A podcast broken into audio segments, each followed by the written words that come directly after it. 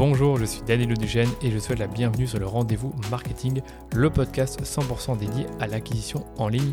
Qu'elle se fasse via les médias sociaux, la publicité en ligne ou le contenu, vous trouverez sur ce podcast des astuces, des bonnes pratiques et des stratégies déjà appliquées par des consultants spécialisés, agences et marques à succès pour booster votre acquisition.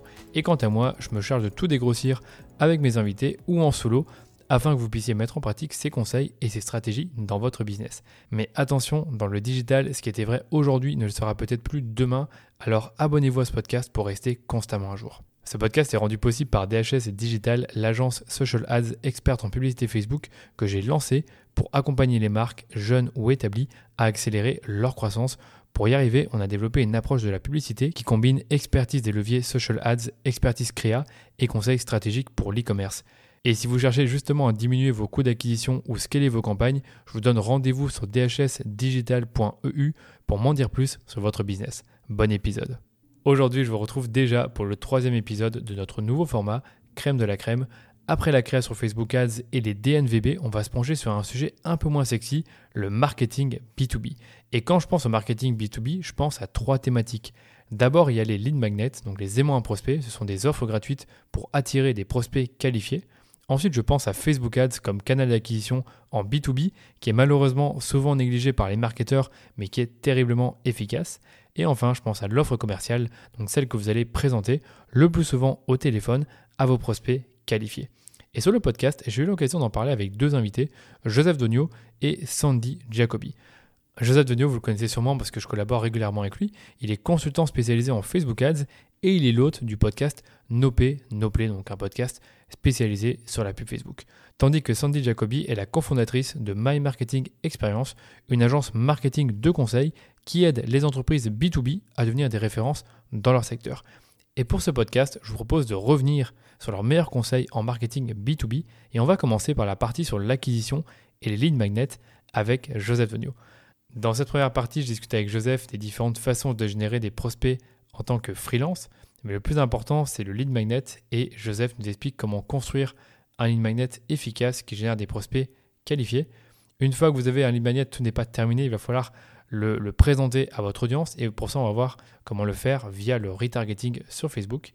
Et pour terminer, j'ai demandé à Joseph comment provoquer une vente ou un appel découverte une fois que la personne nous a donné son adresse email.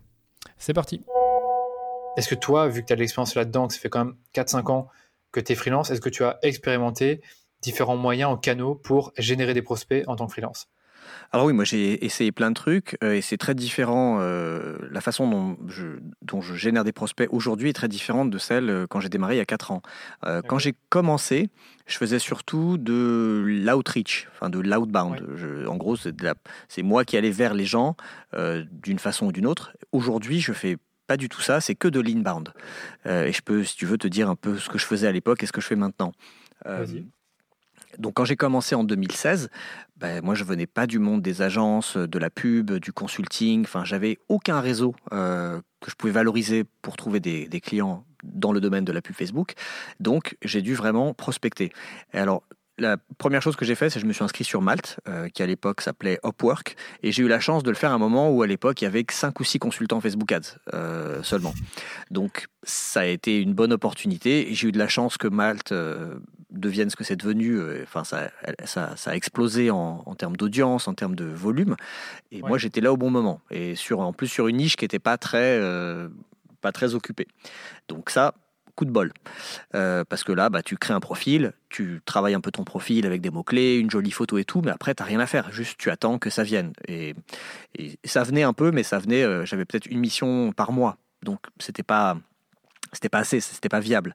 Donc, à côté de ça, euh, j'ai beaucoup prospecté. Je m'étais fixé un objectif de contacter 5 boîtes par jour.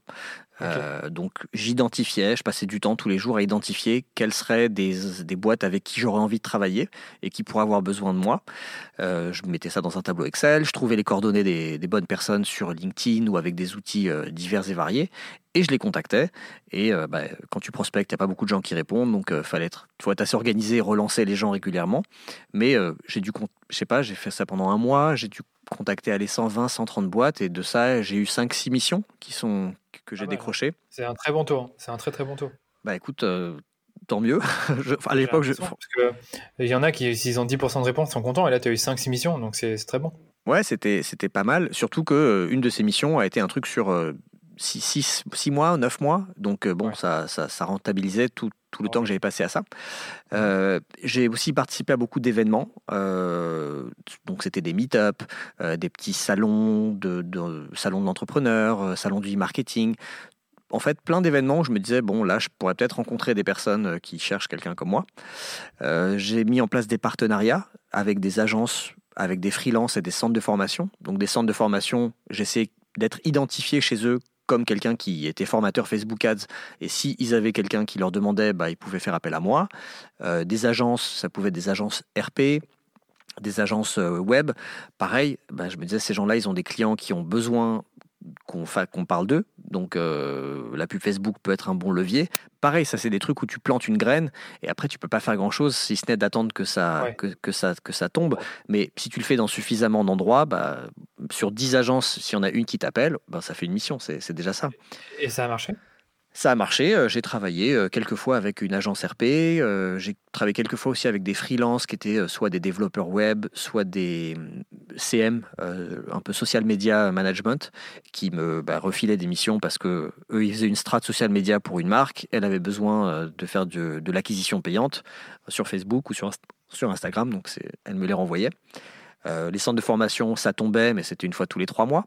Donc tout ça, tous ces canaux il n'y en a aucun de ces canaux qui aurait été suffisant à lui seul, mais une fois que tu les combines tous, ben ça devenait intéressant. Euh, j'ai un peu travaillé mon réseau en allant à des meet-up, à des salons pro, comme je disais, et puis un peu les réseaux sociaux. Euh, j'étais pas aussi actif qu'aujourd'hui à l'époque sur LinkedIn, mais, euh, j'étais présent sur LinkedIn. J'avais mis les bons mots-clés, Facebook Ads, pub Facebook et tout dans mon profil. Et j'avais parfois des demandes entrantes de gens qui me trouvaient sur LinkedIn, bah, j'imagine en faisant des recherches. Donc ça, c'est quand j'ai commencé. Mais forcément, quand tu commences, bah, tu es obligé de te, un peu de te décarcasser pour aller chercher les prospects euh, un par un à la main. Mais je trouvais que c'était très... Euh, c'était fatigant, que c'était euh, un peu incertain, parce que tous les mois, il fallait que j'aille chercher de nouveaux clients.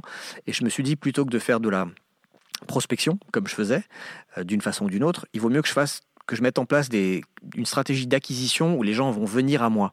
Et donc pour ça, bah, j'ai rien, j'ai pas inventé j'ai rien inventé de spécial. Hein. J'ai mis en place un site web et j'ai commencé à produire du contenu parce que je voulais que ce site soit bien référencé. Donc il a fallu que je me dise, OK, bon, j'ai un site, maintenant il faut que j'écris des articles de blog, que je me forme un peu au SEO pour que ces articles remontent sur certains mots-clés.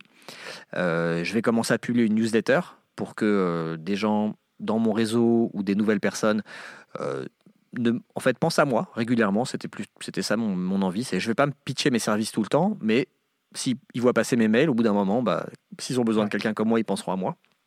Et puis le podcast est arrivé, c'était la dernière brique de mon contenu. Euh, donc ça, c'est les, les, trois principaux canaux d'acquisition aujourd'hui. Et j'ai quand même gardé évidemment Malte, puisque bah, c'est un truc passif, hein, j'ai rien à faire il y a des fois, il y a des demandes, j'y réponds, tant mieux. LinkedIn, où je suis beaucoup plus actif et où j'ai beaucoup plus de demandes entrantes aujourd'hui. Et je fais toujours des petites interventions dans des événements euh, à destination des entrepreneurs ou des indépendants. Euh, euh, là, récemment, j'ai participé à un événement qui s'appelle Les Indés Paris pour les freelances. je fais régulièrement des interventions dans un truc qui s'appelle les Folies Web. C'est pour les TPE, les PME qui veulent se digitaliser. Voilà, ça, ça me ramène aussi quelques prospects. Écoute, c'est très intéressant parce que tu as finalement touché un peu à tous les canaux pour générer des prospects. Donc, on a parlé des événements physiques, la prospection outbound, euh, Malte, puis après, tu as parlé du contenu, que ce soit du, euh, des articles de blog ou des podcasts. Tu as parlé aussi des partenariats stratégiques. Comment on fait de la pub Facebook pour générer des prospects? Il faut se dire que l'objectif qu'on va, qu'on va avoir, c'est pas de dire aux gens travaille avec moi parce que bah, si on fait ça, comme je viens d'expliquer, il y a peu de chances qu'on tombe sur la bonne personne au bon moment. Pour moi, le but d'une pub Facebook, ça devrait simplement être de d'initier une relation entre toi et des personnes euh, qui sont dans ton audience cible, mais qui sont pour l'instant des inconnus. C'est juste de démarrer une relation et d'essayer de leur inspirer confiance, puisque c'est des gens qui ne te connaissent pas. Et donc, comment est-ce que tu vas faire en sorte que ces personnes aient confiance en toi et que potentiellement, elles s'intéressent à tes services et qu'elles se disent, si j'ai un besoin dans mon cas de, de, consultant de Facebook Ads, pourquoi est-ce que je fais appel à lui? Parce que j'ai vu une pub passer plutôt qu'à un autre que je vais trouver sur Google.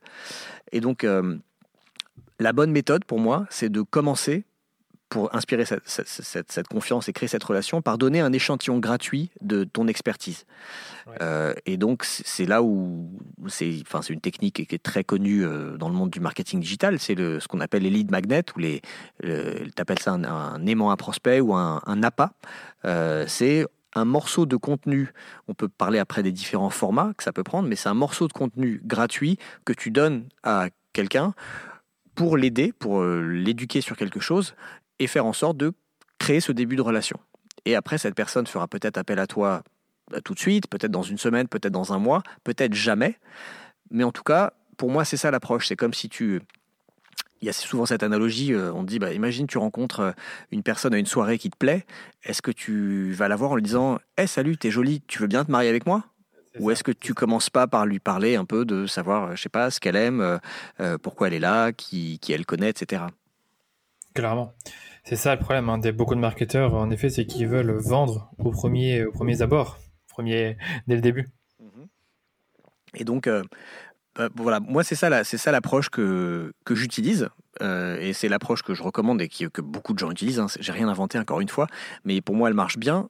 Déjà, je la trouve efficace et en plus je la trouve assez euh, éthique, agréable pour les personnes que tu as en face parce que bah, c'est pas de la vente trop agressive, c'est pas de la vente forcée. Comme on disait tout à l'heure, moi je j'aime pas ça. Je fais jamais ça, euh, ni dans ma newsletter, ni dans mon podcast.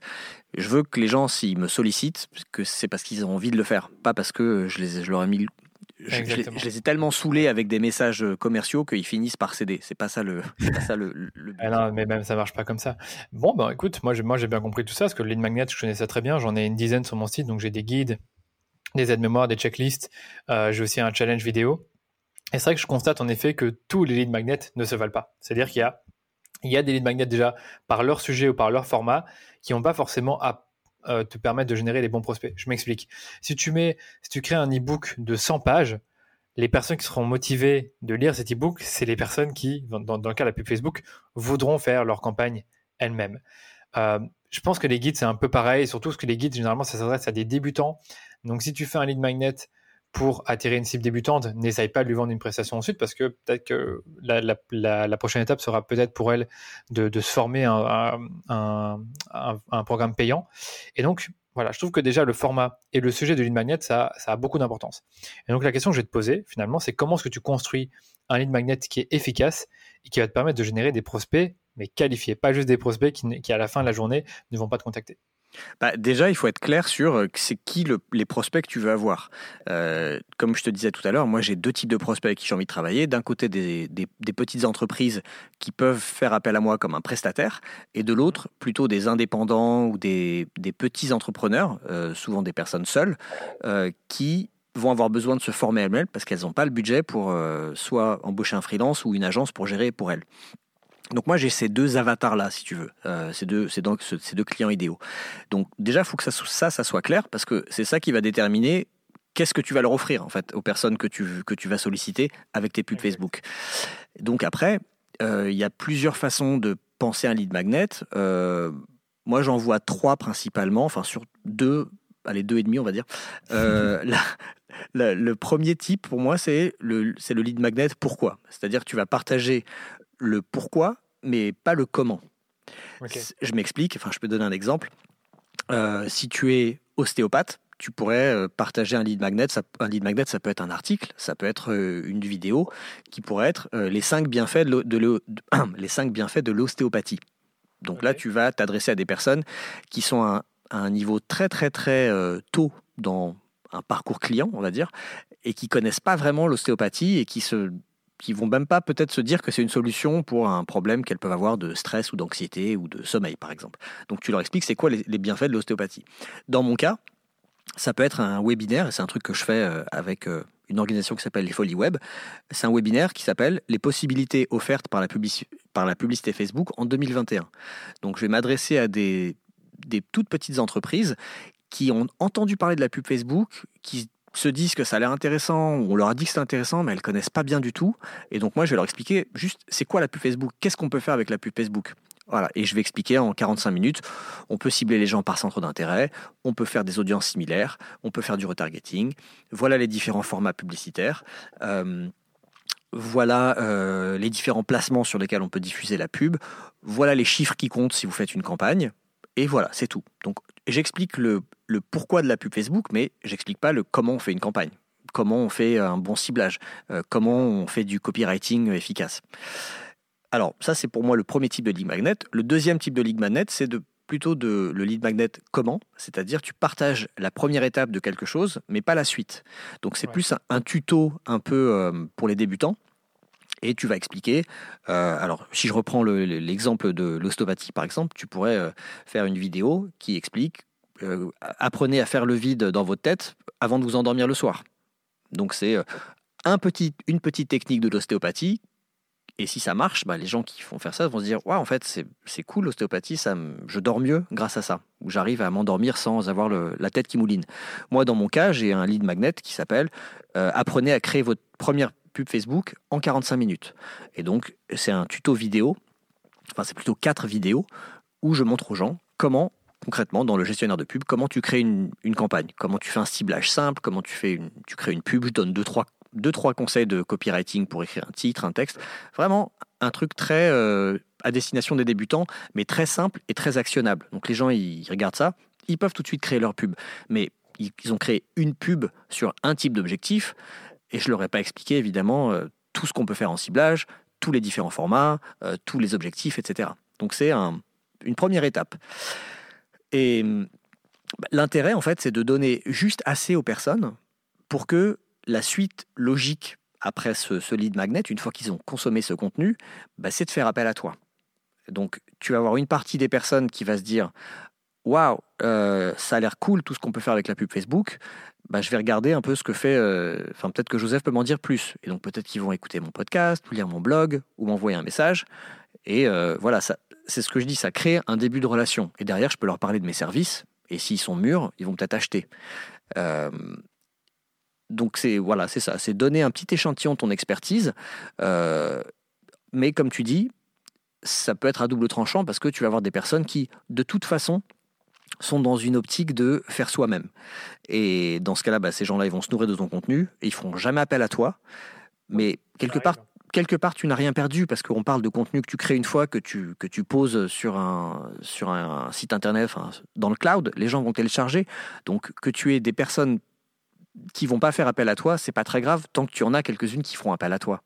Euh, mais il faut pas se dire, bah non, euh, parce que moi des gens me disaient, mais euh, si tu donnes trop gratuitement, bah, en fait, les gens ils vont plus t'appeler.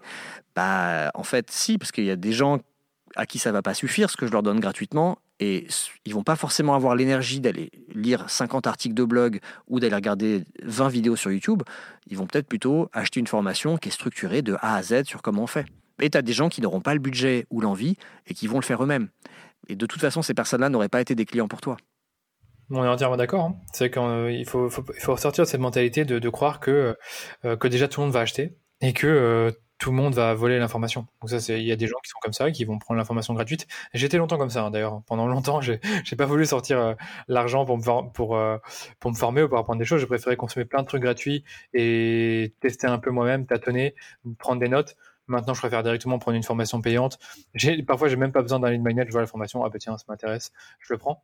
Euh, j'ai bah, parce, que, parce que tu connais, la, tu connais la valeur de ton temps et tu sais que tu es probablement assez intelligent et assez malin pour aller chercher du contenu gratuit et savoir comment ça marche. Ou alors, tu peux juste te dire, je vais économiser euh, plusieurs heures de mon temps, qui est précieux, en achetant une formation. Et en fait, le calcul est vite fait quand tu sais combien, quelle est ta valeur euh, journalière ou par mois. Enfin, c'est un calcul qui est facile à faire en fait. C'est exactement ce qui se passe là, parce que là, je m'intéresse à la prospection B2B. Bon, là, j'ai vu une formation euh, en promotion sur la prospection B2B. Je sais qu'elle est donnée par euh, monsieur, Lemlist, Guillaume Moubèche, voilà. Et euh, je sais qu'il est très bon là-dedans, qu'il est très connu là-dedans. Bon, j'ai pas grand-chose à perdre. Ça coûte quoi 4 Attends, je regarde le prix. 480 euros pour la formation, plus encore un autre truc. Bon, si j'apprends deux trois conseils pour bien prospecter et que je peux ensuite déléguer ça à un un prestataire euh, commercial, ça va beaucoup m'aider. Bien sûr. Faire ça qu'aller sur son blog, passer 15 heures à lire euh, des articles. Donc voilà. Attends, je vais rebondir sur certaines choses que tu as dit qui étaient très intéressantes. Donc tu as dit en gros, tu as deux lead magnets. On viendra peut-être sur le 2,5 après. Mais mhm. dans les deux lead magnets, tu as, un lead magnet pourquoi? Donc c'est plutôt vraiment pour les personnes en pleine phase de sensibilisation. Donc en effet, ce ne sera pas forcément le lead magnet qui convertit le mieux, en tout cas pour euh, vraiment prendre une prestation. Par contre, le deuxième paraît intéressant. Le, deuxième du, du, comment peut être intéressant pour avoir des personnes qui t'appellent pour euh, un audit, ou alors toi-même, tu peux faire un autre lead magnet pour les personnes qui ont bah, téléchargé la formation comment? Tu peux leur proposer un audit Facebook Ads, ou alors tu peux leur proposer un extrait de ta formation. Mmh Mais en gros, il faut qu'il y ait toujours une suite logique dans ce que tu dis là. Et c'est vrai que moi, j'ai constaté en effet que les lead magnets type milieu et bas du tunnel sont les plus efficaces parce que tu vas adresser la solution ou même euh, ton produit. Donc, par exemple, enfin ton produit ou ton, service dans ce cas-là. Donc, par exemple, dans le cas de, la gestion de campagne Facebook Ads, quand tu donnes un audit euh, gratuit des campagnes, ben comme tu dis, tu donnes un échantillon de ton expertise, mais ton, de ton expertise en matière de gestion des campagnes et pas seulement en matière de publicité Facebook. Donc du coup, je trouve que le, le lead magnet type audit, est très très puissant mmh pour le bas du tunnel, mais malheureusement, ça ne va attirer qu'une euh, seulement très peu de personnes quand tu vas faire la, pub, euh, la pub Facebook. Donc du coup, c'est vrai que moi je trouve que le, celui du milieu du tunnel est juste bien. Donc celui où tu vas donner le comment et pas forcément le, le pourquoi, bah voilà, ils le savent déjà. Mmh et après, par l'emailing, on, en on y reviendra peut-être, moi j'aime bien l'emailing, c'est que tu vas pitcher le deuxième lead magnet ou alors une autre offre payante directement. Je sais pas si tu avais autre chose à ajouter euh, sur les lead magnets, tu avais parlé de 2,5 voire 3. Je suis curieux d'avoir le, le, le 2,5. Oui, en fait, le, le, demi ou le troisième, c'est euh, en gros, tu peux créer un lead magnet qui va apprendre à quelqu'un comment faire ce que, toi, ce que toi tu sais faire. Mais en gros, il faut qu'à la fin de ce lead magnet, que tu fasses comprendre à la personne que tu le feras probablement mieux ou plus vite qu'elle. Et donc, tu lui dis voilà, il n'y a pas de secret. Moi, je vous dis exactement comment ça marche. Par exemple, tu pourrais dire quelles sont les étapes pour faire un, bon audit euh, d'un compte Facebook Ads? Et tu pourrais avoir une ligne magnet qui dit ben voilà, j'ai deux pages, je vous liste les dix trucs qu'il faut regarder l'installation du pixel, le paramétrage des audiences, euh, le, rapport entre le budget dépensé et le coût d'acquisition cible. Enfin bref, tu pourrais donner deux, trois trucs comme ça. Et, et la personne, voilà, elle est libre de faire elle-même. Mais à la fin, tu peux lui dire Sachez que moi, je propose des audits euh, très complets, ça coûte tant, euh, il faudrait, bon là je n'ai pas réfléchi, mais il faudrait faire comprendre à la personne que le temps qu'elle va passer à auditer son compte, euh, c'est du temps qu'elle va pas passer à faire autre chose. Probablement, elle le fera pas aussi bien que toi, même si tu lui as dit comment faire, mais c'est comme dans la cuisine, hein, c'est pas parce qu'un grand chef te donne la recette d'un plat que tu vas le faire aussi bien que lui, qu'il le fait depuis 10 ans, alors que les, les ingrédients, tout est connu, mais il y a autre chose qui, qui entre là-dedans, il y a une pâte. Bah, c'est pareil, donc tu voilà, ça c'est un peu la, troisième, euh, troisième type de lead magnet, c'est de dire voilà, moi je vous donne tout le truc. Ça pourrait être comment, je sais pas, faire un type de retouche photo sur Photoshop. Tu donnes la technique. Maintenant, euh, entre quelqu'un qui vient d'apprendre à le faire et toi, toi tu vas en faire euh, peut-être 10 par heure, alors que la personne elle en fera un en une heure. Ouais, je vois. Je vois un peu l'idée, bah, c'est quasiment ce que j'ai fait avec le challenge Facebook Ads. C'est que franchement, j'ai été loin dans les conseils que je donne. C'est des conseils très avancés. Et fondamentalement, à la fin, je disais, ben voilà, vous avez vu, c'est du lourd, c'est compliqué. Vous pouvez faire vous-même, mais si vous n'avez pas le temps, si vous vous rendez compte maintenant, après avoir vu les, les cinq vidéos, que c'est trop compliqué, contactez-moi.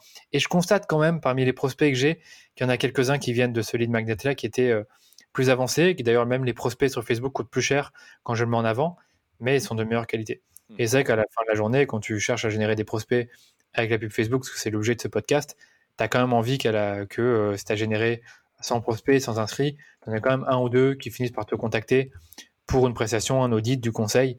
Et ça, c'est le plus important. Mhm. Et selon moi, le format du lead magnet a aussi de l'importance, pas seulement le sujet.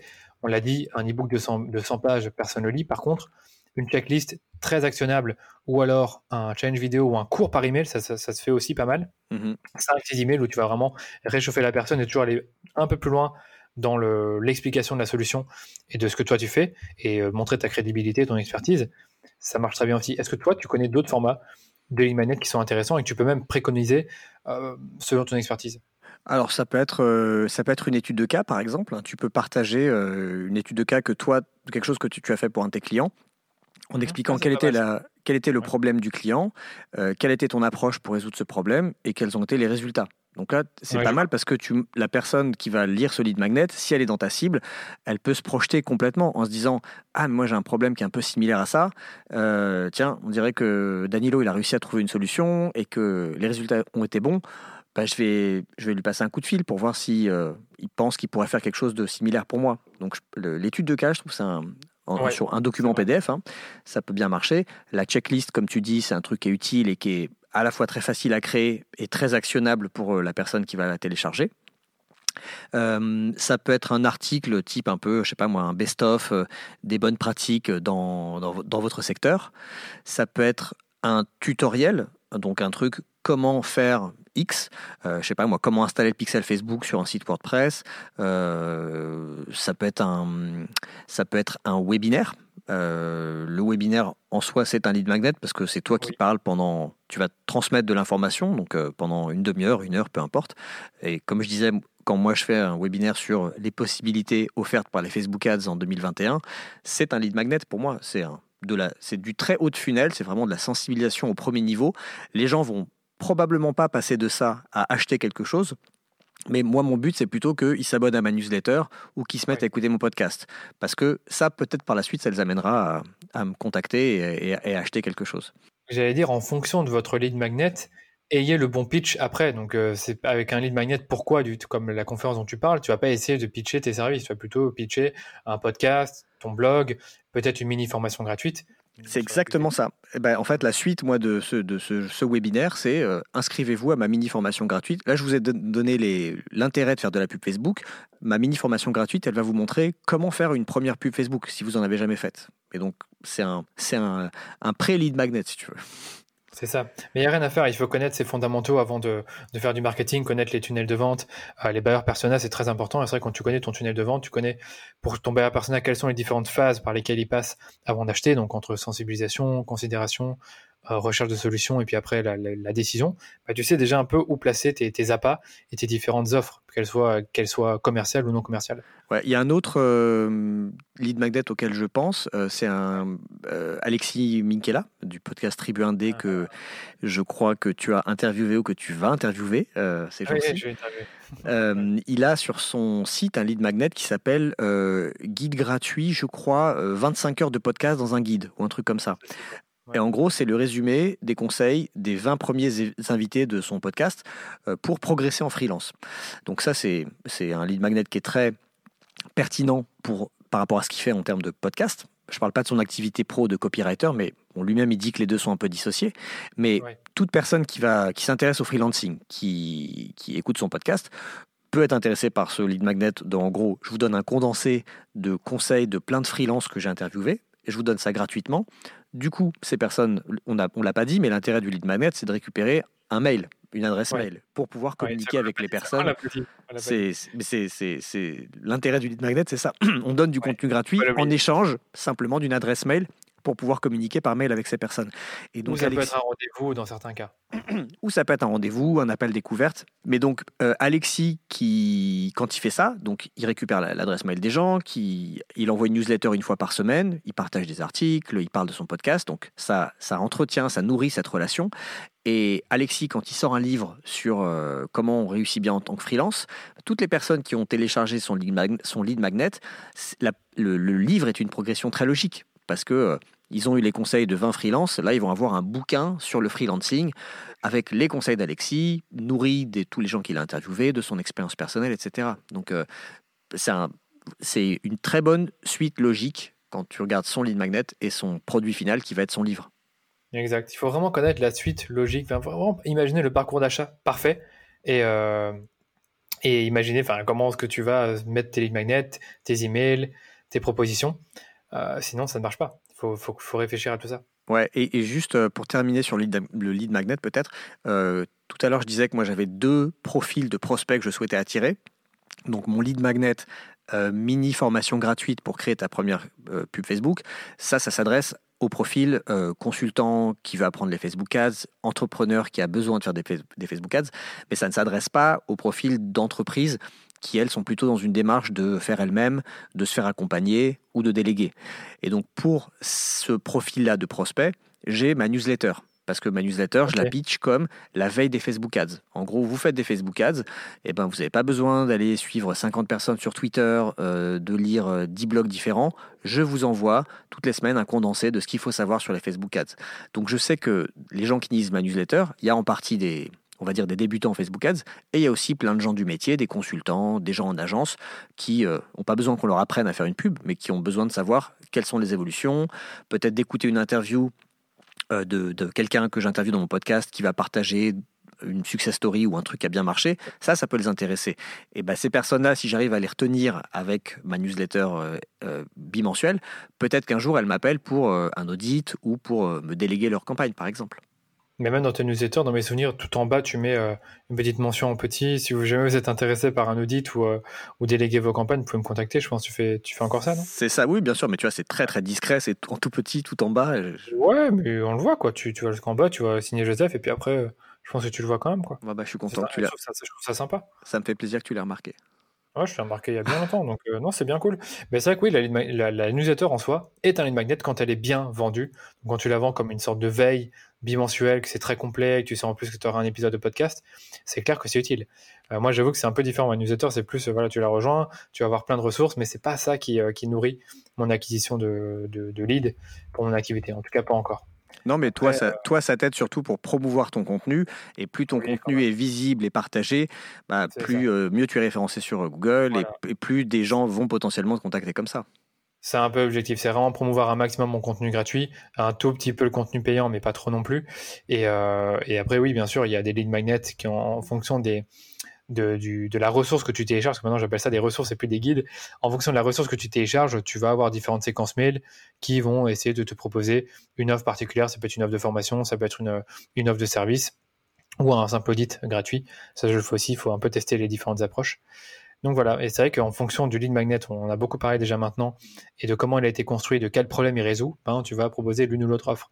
Donc c'est vrai que dans le cas où tu parlais de, de des, plus, des entreprises et startups qui font déjà la pub Facebook, ça n'a pas de sens de leur euh, proposer un lead magnet, de, un lead magnet sur comment faire la pub Facebook. Par contre, ça a du sens de leur expliquer comment scaler leur campagne sans euh, faire euh, monter leur coût d'acquisition. Tout à fait.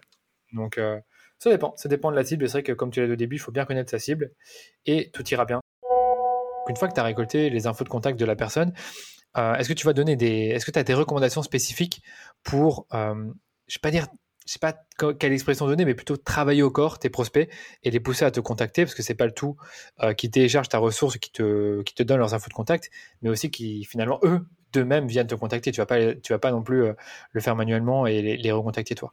Bah pour ça, euh, un peu comme toi, moi je, suis assez fan de l'emailing euh, et donc il suffit d'avoir un outil qui permet de faire des séquences mail automatisées. La plupart des outils d'emailing le font.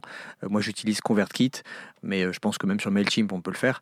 Et donc il faut mettre en place une séquence automatisée avec quelques mails il n'y a pas de règle, hein. ça peut être trois mails, ça peut être sept. Euh, on peut en envoyer un par jour, un tous les deux jours. Mais l'idée, c'est de continuer d'éduquer votre prospect euh, avec du contenu additionnel en plus de ce que vous lui avez donné dans votre lead magnet euh, pour continuer à la fois de, de, lui donner de la valeur, de lui donner quelque chose d'utile et de démontrer aussi votre expertise et votre connaissance du sujet. Et dans cette séquence mail, en, général, on commence par vraiment du contenu pur et petit à petit, on fait un pont vers une offre payante. Et l'offre payante, ça peut être euh, bah voilà, maintenant qu'on se connaît un petit peu, est-ce que ça vous dit qu'on discute, euh, qu'on fasse ce qu'on appelle un appel découverte ou que je vous fasse un petit, euh, qu'on fasse un call de 15 minutes où je vous donnerai un peu des conseils plus personnalisés ou que vous m'expliquez votre besoin, je vous fais un devis, ou ça peut être euh, voilà une, ma, formation en ligne euh, payante, cette fois, euh, voilà la, page qui décrit cette formation. Peu importe l'offre, mais je pense qu'au bout de un lead magnet et quelques mails qui donnent de la valeur, qui sont pas un pitch direct, parce que le pitch direct après lead magnet, je le trouve un petit peu abrupt. bah c'est, ça me paraît adapté parce qu'au final, on dit aux gens bon, si cette thématique vous intéresse et que vous l'allez plus loin, je vous ai dit un petit peu ce qu'il faut connaître pour démarrer. Après, je propose ce genre de service. Euh, je suis un professionnel de ce sujet. Je vous je propose des services. Euh, cliquez ici pour euh, contacter moi ou acheter ce que je propose. Ouais, comme ça, c'est très bien. C'est un peu ce qui se fait le plus. Je te dirais, moi, je fais un peu pareil. Ce que j'aime beaucoup faire, c'est utiliser les PS. Souvent, je vais faire des emails qui vont soit parler de moi, qui vont soit parler de la pub Facebook, en tout cas, qui vont être la continuité de la ressource qu'ils ont téléchargée. Eh bien, à la fin, je vais dire, écoute, PS, si jamais tu as besoin, j'ai une formation là-dessus où ça dépend en fait du lead magnet, mais euh, parfois je dis PS, tu peux aussi me contacter si tu as besoin d'aide pour tes campagnes ou d'un audit gratuit. Sauf que eh ben, au fur et à mesure qu'on avance, moi ce que je fais, je sais pas toi, c'est que je mets en avant des études de cas ou alors des, des, des, emails beaucoup plus stratégiques qui vont vraiment parler de, de, ma méthode, de ma méthodologie de travail pour ensuite pitcher euh, un appel découverte. Tu vois un peu mhm. l'idée? Alors qu'au début, c'est plutôt voilà comment ça fonctionne, voilà les choses à éviter, voilà les, indicateurs à regarder. PS à chaque fois. Et, c'est un peu comme ça que je fais. Et tu as choisi de mettre ça en PS parce que tu avais testé différentes choses et c'est ce qui a marché le mieux ou c'est juste parce que tu es plus à l'aise avec ça? Je suis plus à l'aise avec ça et je le vois beaucoup honnêtement. Ça fait moins à l'américaine parce que comme tu disais à l'américaine, ce qui se passe c'est que tu télécharges un lead magnet et puis après euh, le lendemain tu as un code promo pour, euh, mhm. pour acheter quelque chose. Non, je trouve que le lead magnet ça passe bien. Je vois beaucoup d'acteurs de B2B qui le font, euh, qui sont bons en tout cas, qui ont une bonne expérience avec la, prospection. J'ai l'impression que c'est quelque chose qui de base marche parce que c'est connu que les, les lecteurs vont jusqu'au bout d'un texte pour voir s'il y a quelque chose qui est caché, une sorte de petite offre, un, un petit bonus. Et généralement le PS c'est un endroit qui est beaucoup lu. Et même moi, quand je mets des liens dans les PS de mes newsletters, je sais déjà qu'ils sont beaucoup cliqués. Mhm. Donc c'est un peu pour ça que je mets dans le PS et je trouve que c'est naturel, je suis plus à l'aise avec ça. Et euh, enfin, même à un moment, je mettais, dans, je mettais conclusion, un truc comme ça de l'email. Là, je pense que je le fais plus, je fais directement un PS. Et ou alors, ce que je fais, c'est que j'utilise le PS comme un cliffhanger. C'est pour, euh, euh, comment on dit ça encore, comme une série où tu vas regarder, euh, tu vas regarder la série et à la fin, il y a quelque chose qui se passe, mais on va pas te dire exactement ce qui va se passer pour que tu regardes la suite. Mmh. avec le PS, je vais dire plutôt, bah, dans mon prochain mail, je te parlerai de ceci ou de cela pour créer une sorte d'attente envers pour le, pour le, pour le prochain email. Ouais, d'accord, je vois. Ouais, c'est tout un art. mais c'est intéressant d'en parler un tout petit peu, donner quelques tips aux gens qui nous écoutent. Euh, voilà. Et, d'ailleurs, est-ce que toi, tu as une offre spécifique que tu vas euh, donner par email, euh, un coupon ou audit gratuit, j'en ai beaucoup parlé, ou autre chose? Alors aujourd'hui, non, c'est assez simple, c'est que les gens qui ont téléchargé, enfin qui se sont inscrits à mon lead magnet, c'est-à-dire cette mini formation gratuite pour créer sa première pub Facebook, quand je n'envoie la, séquence mail que aux personnes qui ont complété la formation. Donc, euh, s'ils sont pas regardé les quatre vidéos jusqu'au bout, ils sont juste euh, mis sur ma newsletter, mais je ne leur pitch rien. S'ils complètent les quatre vidéos, euh, je me dis bon, là c'est des personnes engagées qui ont clairement envie d'apprendre, donc ça mérite que, que je leur donne un peu plus et que je leur pitch mon, ma formation ma formation qui s'appelle la Facebook Ads Masterclass, qui est en gros 10 heures de formation sur comment apprendre tout ce qu'il faut savoir pour pour faire de la pub euh, comme un pro. Quoi. Et donc, euh, moi, c'est ça que je leur pitch à la fin. Après, je suis en train de réfléchir à, euh, à comment dire, affiner un petit peu mon, mon échelle de valeur ou on va dire mon offre de service, même si en fait j'ai l'impression qu'elle est très simple et qu'il n'y a pas grand chose à proposer. Mais finalement, il y a des choses, c'est-à-dire que je pourrais proposer la formation en ligne et puis si les personnes ne sont pas intéressées, je pourrais leur proposer ensuite quelques études de cas, comme tu disais, et de me contacter pour, euh, pour euh, discuter d'une prestation.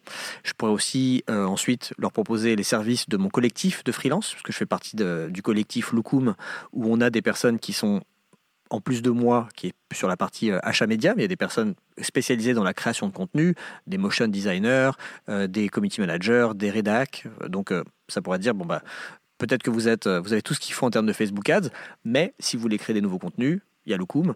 Euh, et le dernier, ça pourrait être de me recommander à quelqu'un ou de partager euh, le lead magnet. Tu vois, en fait, je réfléchis à qu'est-ce que je peux, euh, comment je peux compléter un petit peu cette offre au-delà de simplement j'ai une formation gratuite et j'ai une formation payante. C'est marrant, je me disais pareil. J'ai vu justement des pros de l'emailing qui font ça. Quand tu arrives dans l'organisateur, ils te disent voilà, dis-moi ce qui t'intéresse, ou alors quelques jours après. Et en fait, ils te donnent différents liens ah moi je veux de la formation, moi je veux de la prestation ou je veux juste du contenu. Et donc ou des webinaires. Et donc en fonction de ça, ben si la personne euh, clique sur les trois euh, sur le lien le deuxième lien, ben, tu vas plutôt la mettre dans une séquence mhm. qui va parler de de, de, de, ce, ce, pourquoi elle a cliqué. Tu vois un peu l'idée? Je sais pas si c'est un Ah oui, complètement. Oui, moi j'ai moi, j'ai pareil, moi j'ai vraiment envie d'aller vers ça euh, cette année parce que euh, de, voilà, de, contenu un peu plus segmenté. Euh, j'ai pas 50 000 abonnés sur, sur ma mailing list, mais j'aimerais bien que chaque abonné y trouve son compte. Et comme je dis, moi j'ai des profils soit très débutants, soit très expérimentés. Et envoyer exactement le même contenu aux deux, c'est pas forcément très pertinent. Donc, je, il y a des, comme tu disais, des manières de segmenter les gens en leur faisant cliquer sur quelque chose ou en les renvoyant vers un typeform et ensuite en faisant une intégration pour euh, voir selon certaines réponses du typeform s'ils sont plutôt euh, consultants ou entrepreneurs ou e-commerçants ou que sais-je et après leur proposer du contenu détaillé. Ça demande beaucoup plus de travail que simplement faire une séquence ou euh, une newsletter mais c'est des choses que enfin moi en tout cas j'ai envie de, passer un peu de temps, d'investir du temps là-dedans, surtout en étant un solopreneur. Si j'arrive à mettre en place un truc un peu automatisé, très qualitatif, très ciblé, très segmenté, pour moi, ça peut amener énormément de valeur parce que euh, c'est comme si j'avais 50 euh, euh, Joseph qui pitchait la bonne chose à la bonne personne tous les jours. Bah, écoute, je me dis pareil, moi c'est un de mes projets pour l'année prochaine, je suis déjà noté, de, mieux segmenter, parce que je vois que j'envoie des emails dans tous les sens, et je pense qu'une personne qui télécharge deux guides va recevoir euh, deux mails à la fois. Enfin, c'est horrible, je, veux arrêter ça, mais le truc c'est que j'ai pas encore assez d'expérience là-dedans pour le faire, et je compte justement ben, me faire aider pour apprendre à mieux segmenter, et heureusement des, autorépondeurs comme ActiveCampaign ou le tien c'est je pense euh, GetResponse, c'est ça? Ah Non, moi c'est ConvertKit. ConvertKit, pardon, j'ai confondu. Bon, avec ça, tu sais le faire. Avec ça, tu sais le faire assez facilement. Avec Mailchimp, je suis pas sûr. Après, il faut, faut, faut, bien voir. Non, Mailchimp, je pense c'est bien pour un usage un peu basique, mais dès que tu veux faire des trucs un peu sophistiqués, comme on est en train de, de, de, décrire, il vaut mieux aller sur des outils un peu plus pointus. Petite side note, je suis vraiment pas fan de, comment Mailchimp a évolué. Franchement, ça me, ça me désole. Ah. Bon, on va passer à la suite. Euh, Dernière question justement que j'avais voulu te poser, c'est que on a parlé de toute cette stratégie de lead magnet, de, réchauffer la personne, de donner du contenu gratuit, d'envoyer des emails, mais est-ce que finalement une approche plus directe peut fonctionner? On le voit quelques, quelques agences, je le vois qu'elles le font. Elles vont directement, en fait, euh, tu l'as peut-être déjà vu, proposer un appel découverte, voire une session stratégique, ou encore des audits en retargeting ou à des inconnus, ça je ne le sais pas. Donc du coup, c'est quoi ton avis là-dessus? Est-ce que tu penses que cette approche-là peut fonctionner? Alors je pense, je pense que la, la, la, pub un peu directe en retargeting, elle a une chance de fonctionner parce que les gens sont déjà venus sur ton site ou sur euh, ta page Facebook ou ton compte Insta, donc ils te connaissent un petit peu. Et donc, euh, si tu leur pitches quelque chose, t'es pas un inconnu euh, qui sort de nulle part. Il y a déjà un petit lien. En prospection, ça me paraît quand même assez difficile de se dire que ça que ça va marcher. Après, encore une fois, je ne suis pas devin. Euh, ça dépend de, du secteur dans lequel euh, vous vous trouvez, ça dépend de votre offre de service. Tout se teste. Je me dis juste instinctivement, et si je dois généraliser, que ça peut marcher, mais ça peut vous coûter très cher le lead. Parce que, euh, quel que soit le ciblage que vous allez faire en acquisition et comme tu disais, le ciblage B2B sur Facebook, il n'est pas très précis. Euh, il est beaucoup plus flou que si tu cibles des gens intéressés par euh, le thé ou le yoga ou euh, la mode éthique, par exemple. trouver des, entrepreneurs, des pros à qui tu vas pitcher tes services, tu peux tomber sur la bonne personne qui a ce besoin précis au bon moment. Mais c'est, ce sera un coup de bol. Et, donc, du coup, si tu dois toucher 100 000 personnes pour trouver un prospect, c'est juste que ça va te coûter très cher pour chaque prospect. Donc moi, c'est pas trop une approche que je conseillerais. Après, j'ai aussi un exemple dans mon entourage. J'ai une amie qui est euh, architecte d'intérieur. Elle a un compte Instagram sur lequel euh, elle va partager principalement des visuels euh, de ses projets de, rénovation d'appartements. Donc ça va être souvent soit des plans qu'elle a dessinés en disant ben voilà là voilà ce qu'on a conseillé à tel à tel client de faire dans sa cuisine, dans son salon. Ça peut être des photos de l'avant-après de l'appartement. Ça peut être des photos genre avant dans l'appartement et en ce moment pendant les travaux, pendant le chantier, ce que c'est. Donc c'est des contenus qui sont plutôt bons. Et je sais que de temps en temps, elle va simplement sponsoriser une publication Instagram avec un peu un ciblage automatique que lui propose euh, l'outil. Et elle me dit, bah, l'autre jour, j'ai mis 50 euros et j'ai eu euh, trois, trois personnes qui m'ont envoyé des messages. Donc, et, donc je ne peux pas dire que ça ne marche jamais, mais après, euh, elle, elle le fait sans le faire. Enfin, c'est-à-dire, elle ne fait pas, elle ne sponsorise pas une publication qui dit bonjour, je suis Céline, je suis architecte d'intérieur, contactez-moi. Elle sponsorise une image qui montre, euh, qui est un peu un échantillon gratuit de ce qu'elle sait faire. Donc quelque part, c'est presque un lead magnet. Enfin, c'est du contenu gratuit, euh, à la fois éducatif en montrant ce qu'il est possible de faire dans un appart et qui montre à elle son expertise. Du coup, si elle tombe sur une personne qui vient d'acheter un appart, euh, qui cherche un archi d'intérieur ou je ne sais pas, eh ben, ce contenu peut lui dire tiens, ça fait tilt, je vais envoyer un message à cette personne. Ouais, c'est clair, je pense que ça dépend vraiment des activités. Là où c'est, bah, comme tu dis, l'architecte, ben, c'est très concret ce que tu vas recevoir. Malheureusement, le, service de gestion de campagne, c'est pas toujours très concret. Tu peux essayer de, le montrer concrètement avec un peu d'animé, avec des petites, dit, c'est encore des vidéos qui expliquent ton service. Mais bon, je pense que encore une fois, c'est, tu vas, euh, tu as peut-être 2% des, des personnes qui sont dans Facebook que dans ton marché pardon, dans Facebook, qui serait à même de convertir sur ce type d'offre. En retargeting, tu n'as pas forcément répondu à la question, mais tu as l'air de dire que ça peut fonctionner en retargeting du coup. Oui, bah, je pense, enfin, en tout cas, moi, si je devais le faire, je le ferais en retargeting. En gros, vous êtes venu sur mon site ou vous vous intéressez à la pub Facebook, sachez que je propose euh, des audits, euh, des formations d'entreprise, euh, des formations en ligne, de la gestion de campagne. ça vous dit qu'on en discute? Cliquez ici. Et là, tu peux renvoyer vers un, chatbot ou vers une, juste un formulaire sur un formulaire LIDA intégré et ça, peut se faire. Ça, ça, je pourrais me voir le faire, mais je l'ai jamais fait parce que j'ai la chance de ne pas avoir besoin de le faire. J'ai assez de clients entrants euh, par le SEO, par LinkedIn, par le podcast. Du coup, j'ai pas besoin de faire ça.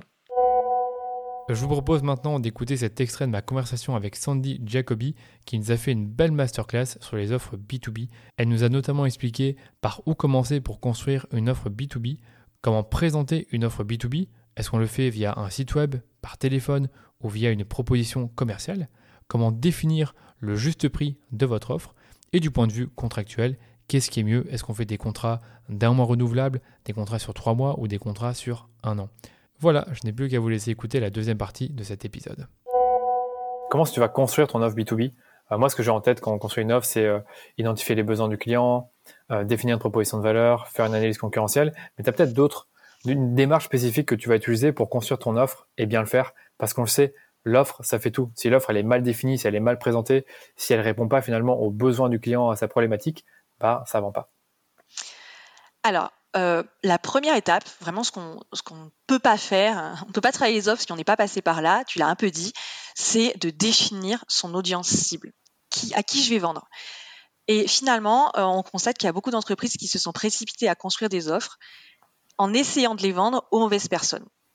Enfin, au mauvais, à la mauvaise cible. Donc, il faut reprendre tout le travail depuis le début. La première étape, c'est de savoir à qui on veut vendre par rapport à peut-être une technologie qu'on a, qui va être, ou quelle va être la population la plus prédisposée à accueillir cette solution technologique. Souvent, c'est un, dans les, si tu es dans un domaine tech, bah, tu vas devoir dire, OK, j'ai cette technologie avec cette application, qui est le plus prédisposé à recevoir cette innovation, si tu veux. Mais si tu es dans un domaine traditionnel, on va dire le conseil en général, eh bien, dans ces cas-là, la première étape, c'est toi qui vas définir pour quelle cible, pour quelle tranche de la population B2B tu es, euh, sur, laquelle tu vas te concentrer parce que c'est là que tu sais que tu auras par exemple les meilleurs résultats. Ça peut être ça par exemple. Tu peux me donner des critères, par exemple, de la, de, la cible, par exemple, que tu, qu'il faut absolument vérifier? Euh, un seul, euh, ça va être long là. Alors, c'est pas que des critères. par exemple, dire l'industrie, l'industrie n'est pas une cible. ça doit toujours être une personne ça doit être incarné par une personne. Alors, on peut donner un prénom parce que nous on utilise la, technique des bailleurs persona que tu connais bien. Euh, après, si on veut donner un prénom, on le donne, c'est pas nécessaire.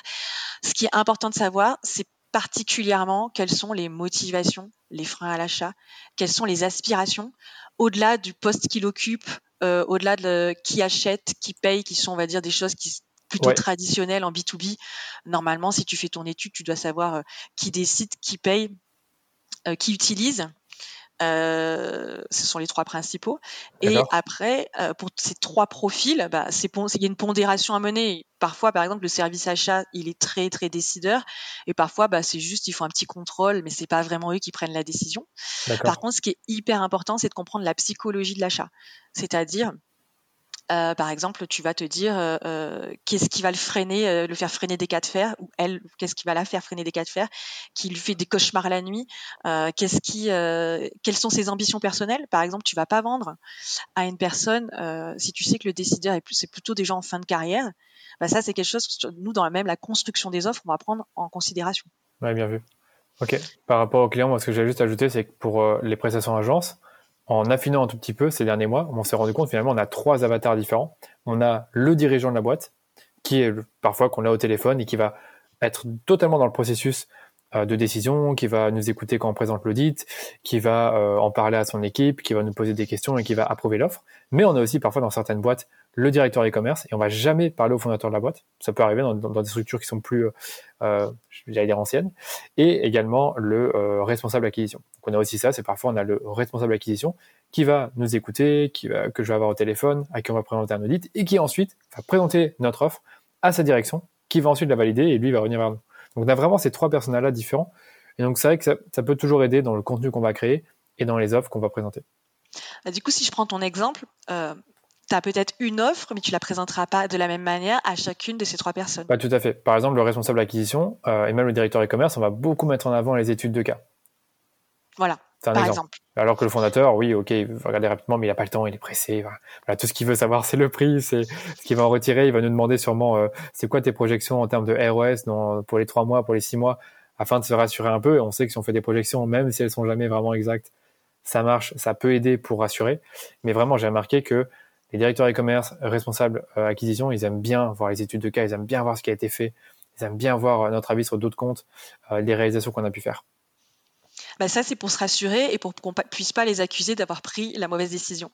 Mmh, c'est ça, c'est ça aussi, tu as raison. Je suis entièrement d'accord. Je suis entièrement d'accord parce que généralement, ils vont comparer plusieurs offres et ça, c'est très rare qu'on a un directeur e-commerce ou un responsable d'acquisition qui va juste, juste nous voir nous. Généralement, ils vont voir plusieurs. Il y aura toujours un premier call où il va voir si on peut être euh, la bonne agence pour lui. Et puis après, si ça se passe bien, il va nous recontacter, on va faire un audit. Et seulement après l'audit qui est présenté et nos offres qui paraissent cohérentes, enfin en, termes de prix, pardon, par rapport à ce qu'il y a euh, chez la concurrence, bah, il va présenter notre offre. c'est vraiment le processus que j'ai remarqué quand on fait appel justement aux responsables acquisition et directeurs e-commerce. Et du coup, quand tu présentes ton offre, et ça, je pense que c'est un conseil qu'on peut donner plus largement, eh bien, il faut tenir compte de la personne qui va le lire et mettre les éléments euh, dont la personne va avoir besoin pour prendre sa décision. Et ces éléments ne sont pas les mêmes selon le poste qu'elle occupe dans l'entreprise, selon son ancienneté même, et selon aussi son appétence pour le risque. Donc là, je parle dans le cas où c'est un nouveau prestataire. Ouais, vrai. Donc la première étape, c'est vraiment euh, de se poser la question à qui je veux vendre, qui sont nos bons clients? Et parfois, bah, c'est pas ceux auxquels on avait pensé au départ. Et c'est pour ça que l'offre se vendait pas. Donc euh, euh, si on peut pas repositionner l'offre, eh ben, au moins on va repositionner la cible. La deuxième étape, nous qu'on fait juste avant de passer vraiment dans le cœur du sujet sur les offres, c'est d'avoir un travail sur les bénéfices. parce qu'une offre, c'est pas juste ton produit ou ton service, c'est euh, une combinaison qui va faire qui va faire une combinaison de produits ou de services qui va faire opérer une transformation à ton client, le faire passer d'un point A ou un point B. Et le point B, c'est pas forcément le, point culminant le, plus haut que tu puisses l'amener, c'est juste là où, là il a juste besoin d'aller à moyen, euh, court moyen terme. Donc euh, lister les bénéfices, ça va être au niveau fonctionnel, concrètement, qu'est-ce que tu vas lui permettre de réaliser. Par exemple, si je prends le cas des Facebook Ads, puisque c'est celui dont on parlait, eh ben ça va te, tu te vas dire, eh ben nous concrètement, on va faire l'étude, on va faire le copywriting, on va faire la créa. Arrête-moi si je dis une bêtise parce que je voudrais pas te mettre dans une mauvaise posture à, dire des choses. Euh, donc ça c'est du fonctionnel. C'est bon. Qu'est-ce que tu vas concrètement faire? Après on, fait un travail sur les bénéfices qui vont être émotionnels également. Si je travaille avec toi ou si euh, je travaille en prenant une société de conseil en informatique, en cybersécurité, peu importe, eh bien, quels sont les bénéfices émotionnels et sociaux que je vais pouvoir euh, avoir? Donc tu peux, là, dans ces cas-là, c'est beaucoup plus psychologique. Ça peut être, eh ben, je vais être perçu comme euh, cool. Bah, je vais te donner un exemple concret en faisant un jour une étude comme ça pour un client qui est dans les fintech et qui vend un logiciel. On s'est aperçu que, euh, en fait, quand les personnes acheter le logiciel. Elle l'a acheté parce qu'elle avait besoin des fonctionnalités du logiciel, mais elle l'a acheté aussi parce qu'il y avait une notion de coolitude derrière. C'est-à-dire que j'utilise ce logiciel, je suis à la pointe dans mon métier, je suis cool. Donc évidemment que tu peux pas aller directement dire aux gens, ben en plus vous serez cool, mais déjà dans ta communication, tu peux utiliser ce levier et en plus dans la façon dont tu as présenté ton offre, tu peux très clairement dire vous serez à la pointe, vous ne prenez pas de risques, c'est vraiment ce que font aujourd'hui les sociétés euh, qui s'équipent avec ce type de logiciel. Qui, sont, euh, qui font partie des meilleurs. Donc il y a, vraiment la notion de bénéfice qui va euh, rentrer en compte. Et après, eh ben, dans la construction, on rentre vraiment dans la notion de construction de l'offre, où on va reprendre tout ça et ajuster tous ces éléments et derrière, bien entendu, il y a une composante de tarif, puisque dans une offre, il y a aussi le tarif. Mais ce que n'est pas une offre, c'est qu'une offre, c'est pas un devis. Un devis, c'est pas, c'est, pas du tout la même chose. Un devis sont des lignes sur un. Voilà, je veux bien, je bien que tu compares justement. Excuse-moi, vas-y.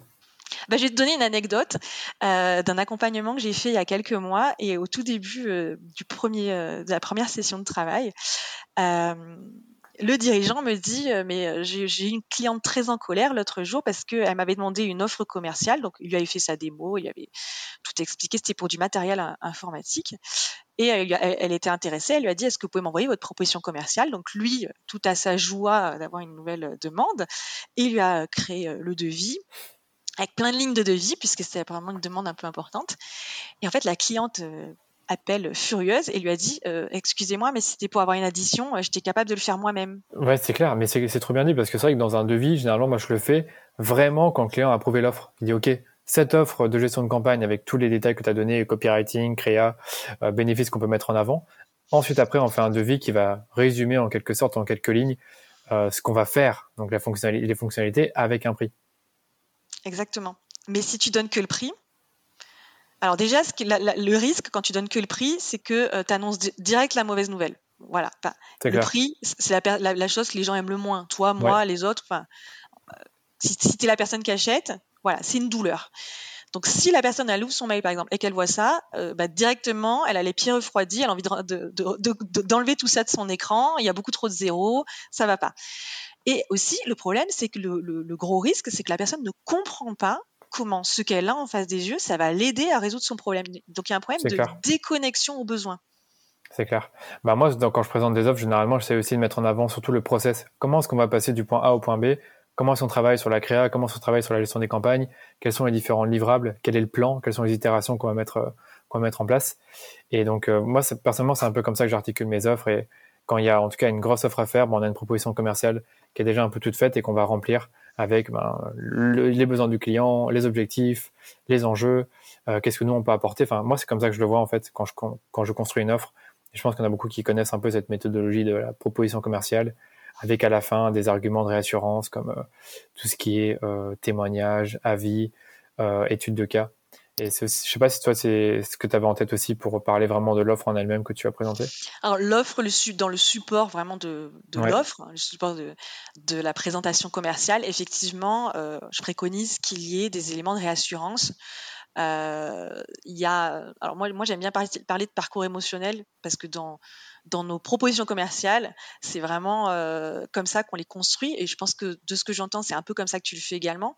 Mmh euh, c'est hum, si tu vas, comme je disais, si tu vas directement au prix, c'est un énorme risque. C'est vrai.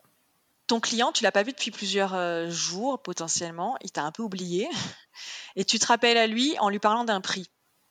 C'est pas le meilleur moyen de conclure un deal. C'est pas, c'est pas, c'est pas comme ça qu'il sera dans des meilleures dispositions. Mais si on tient pas compte du prix, moi j'ai tendance, si on, si on l'oublie même, tu vois, j'ai tendance à penser que, euh, c'est même plus que tendance à penser, je suis assez convaincue que si tu as des offres, si tu as bien conçu ton offre, et quand je dis offre, c'est pas forcément proposition commerciale, parce que proposition commerciale c'est un support euh, juste qui récapitule. Si tu as vraiment euh, bien construit ton offre, au moment où tu la présentes, si tu es un dieu qui arrive, tu la présentes même sans support, j'ai envie de te dire, moi c'est pas mon cas. Hein c'est chaud parce que les personnes ont besoin d'avoir un support visuel pour ça. Mais admettons, si tu la présentes et que euh, sans, sans dire le prix, la personne doit, doit te dire en face, oui, c'est de ça dont j'ai besoin, sans te dire, ok, d'abord, je veux savoir le prix pour savoir si c'est ça dont j'ai besoin. Le prix, je ne dis pas qu'il doit devenir anecdotique, anecdotique, il fera partie de sa prise de décision. Mais tu dois recevoir la validation comme quoi tu es bien l'option qui, qui répond à son besoin avant que la personne connaisse ton prix. Ouais, je suis d'accord. Parfois, moi, on me demande le prix euh, par téléphone euh, avant même d'avoir fait un audit. Et ça m'arrive de le faire quand vraiment euh, je suis pas trop sûr que c'est un client qu'on pourrait accompagner et qu'ils auraient justement le budget. Et je dis les prix. Et si je vois que ça ne les fait pas fuir, en tout cas, je donne les, tranches budgétaires rapidement. Et si je vois que ça ne les fait pas fuir, on, continue. Mais parfois, quand j'ai vraiment un client, euh, j'ai vraiment envie de closer l'affaire. Je préfère pas dire les, prix tout de suite. Je préfère d'abord présenter l'audit, présenter ensuite une offre super, super claire et leur présenter un prix. Euh, vraiment, enfin, une offre personnalisée, pas avec euh, une sorte de, de grille tarifaire. J'aime pas trop faire ça. Quand c'est des, offres un peu plus importantes où je veux vraiment me démarquer.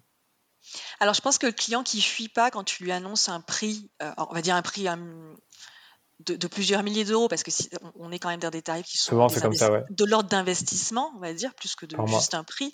Si c'est un, un, client qui, est, qui a un niveau de maturité moyen, voire important, il connaît il sait ce que c'est le bon prix, donc il va pas s'enfuir. C'est ça. le, risque à donner un prix euh, un peu froidement comme ça, c'est si tu as en face de toi ou au téléphone quelqu'un qui n'a pas un niveau de maturité suffisant pour se rendre compte de la valeur que ça représente.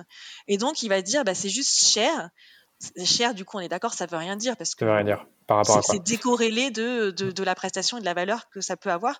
Mais je suis d'accord avec toi, ça peut aussi être une technique d'écrémage, de voir qui, qui sont les gens sérieux, de, des pas sérieux. Ouais, vraiment. Après, moi, j'avoue que j'ai vraiment maintenant, de plus en plus, j'arrive à détecter en quelque sorte à l'avance si euh, les prix vont leur faire peur ou pas, s'ils sont euh, prêts pour être accompagnés pour mettre euh, ces, ces prix-là dans notre prestation. Bah, déjà, le simple fait de me dire, je dépense plus de 10 000 euros sur Facebook par mois, ça m'a dit tout à fait, enfin totalement que quand j'ai présenté mon prix pour la gestion des campagnes, ça n'a pas leur semblé euh, comment dire, trop élevé parce que déjà c'est une offre qui est standard sur le marché. Plus ou moins, je le sais, je connais les offres de mes concurrents, donc je sais que c'est standard en termes de prix.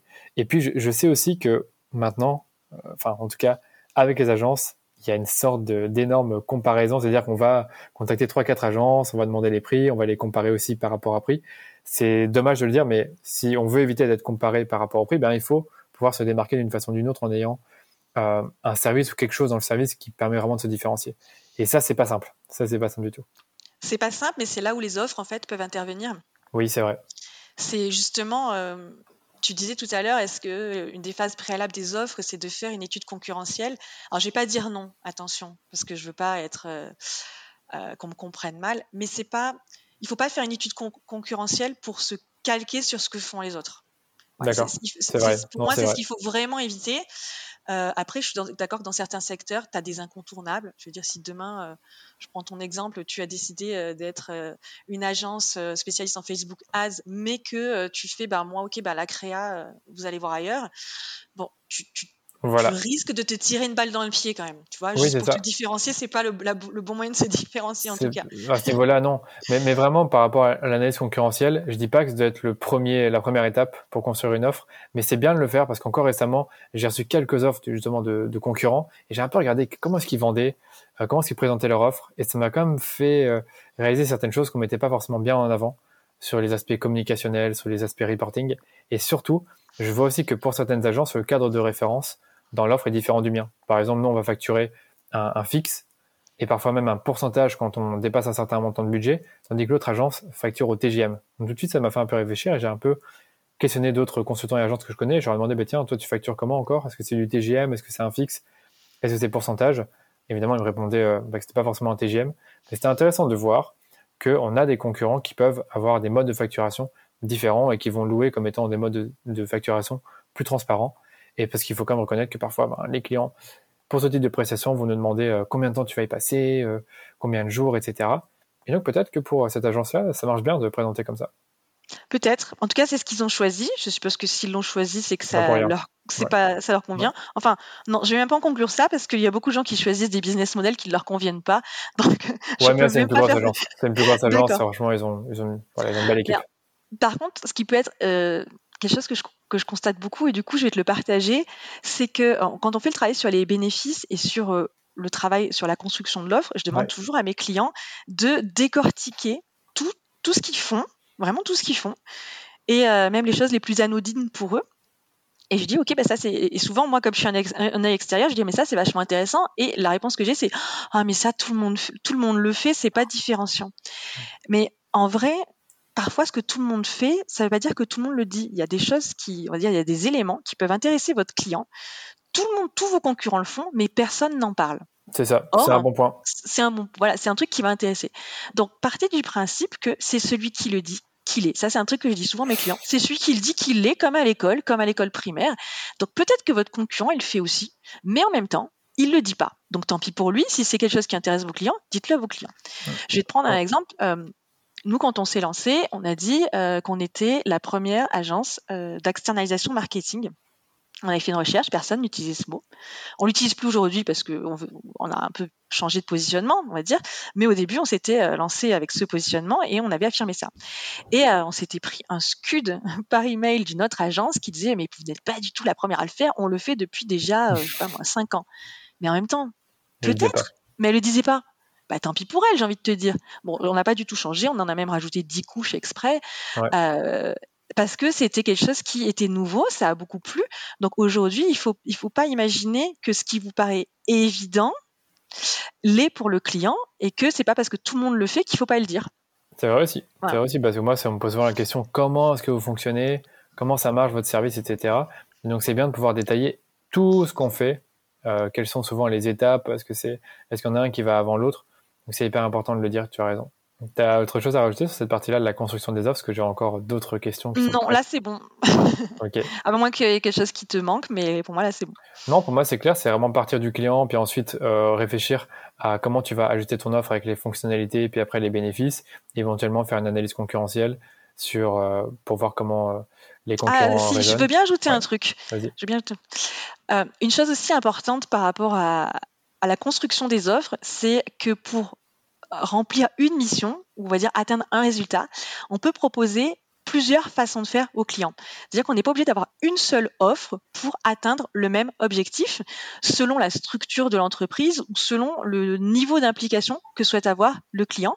Alors je ne dis pas que c'est quelque chose qui doit être adopté par tout le monde, mais avoir plusieurs niveaux d'offres, par exemple, peut être un moyen également de, de réduire le risque perçu par le client bah, Ça faisait partie de mes questions. En fait, c'est la question ah, suivante. C'était, non, mais il n'y a pas de souci. C'est est-ce que tu conseilles d'avoir un seul ou plusieurs packaging? Donc pour moi, les packaging, c'était, je donne vraiment l'exemple de, de moi au début. Je me disais, bah, tiens, on pourrait avoir un packaging du genre, on fait que les campagnes, un deuxième avec euh, de la créa et un troisième avec euh, du copywriting et des landing pages. évidemment, là, c'est pas du tout ça. C'est pas du tout ça que je vends, mais il y en a qui fonctionnent par packaging. Euh, en tout cas, dans mes concurrents, pas forcément.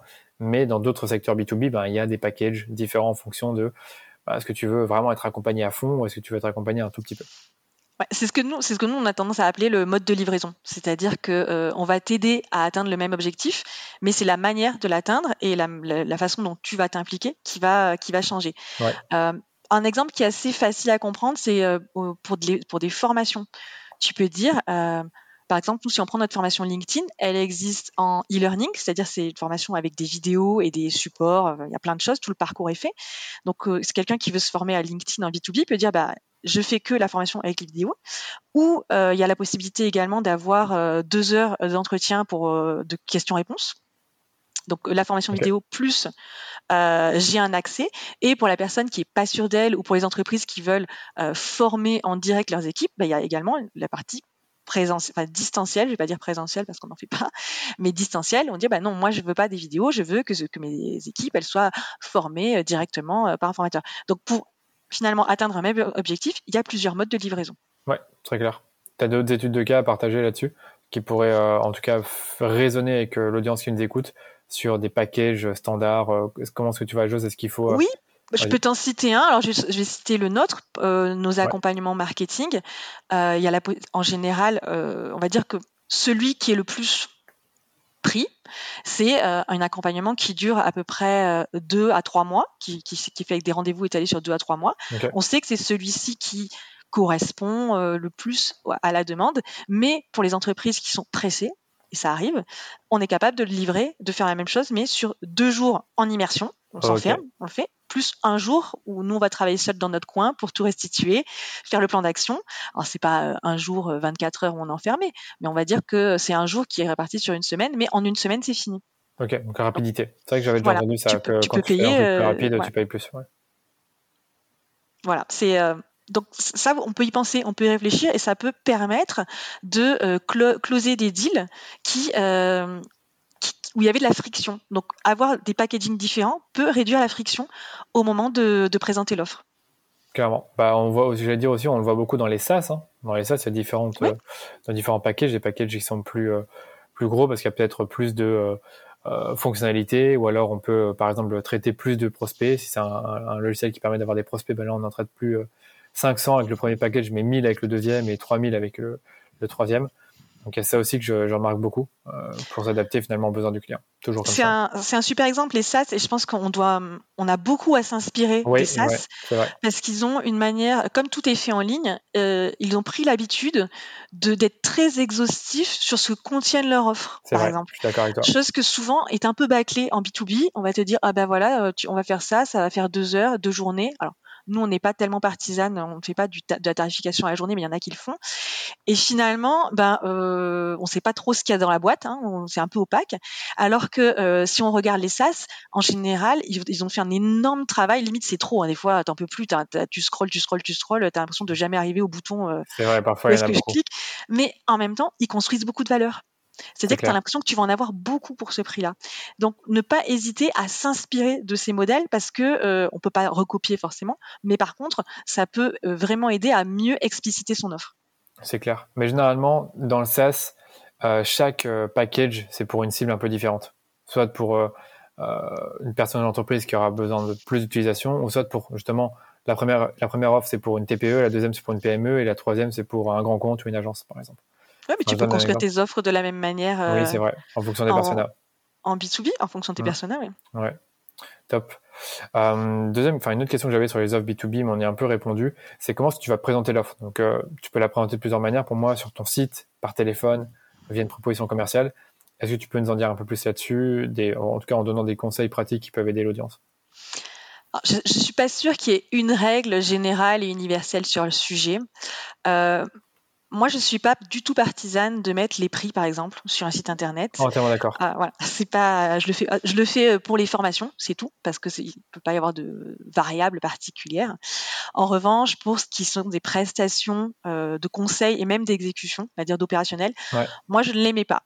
En revanche, euh, sur un site internet, ça ce qui peut être intéressant, c'est de parler des bénéfices de quand vous travaillez avec notre entreprise, quels bénéfices vous allez avoir l'offre en elle-même, euh, ce qui peut être étrange, c'est que la, personne peut directement dire OK, c'est pas pour moi. Pourquoi? Parce qu'en fait, souvent, dans les métiers de conseil, c'est quelque chose qui est très fréquent. C'est qu'on va avoir en face de nous une personne qui va nous dire ses symptômes, voilà mon problème, ma douleur, et qui va penser que la solution c'est A. Alors qu'en général, ce qui peut arriver souvent, c'est que euh, bah, toi, tu es l'expert, alors, euh, j'aime pas trop avoir la posture de l'expert du sachant et que l'autre ne sait rien, mais toi, tu as l'habitude de traiter ces problèmes et tu sais qu'en fait, tu reconnais ces symptômes et la solution, c'est pas A, c'est B. Si la personne a été allée seule sur son site internet et qu'elle s'était fait son auto-diagnostic en regardant tes offres, elle choisirait potentiellement la, mauvaise direction, la mauvaise solution. Est-ce que tu me suis? Oui, je t'écoute.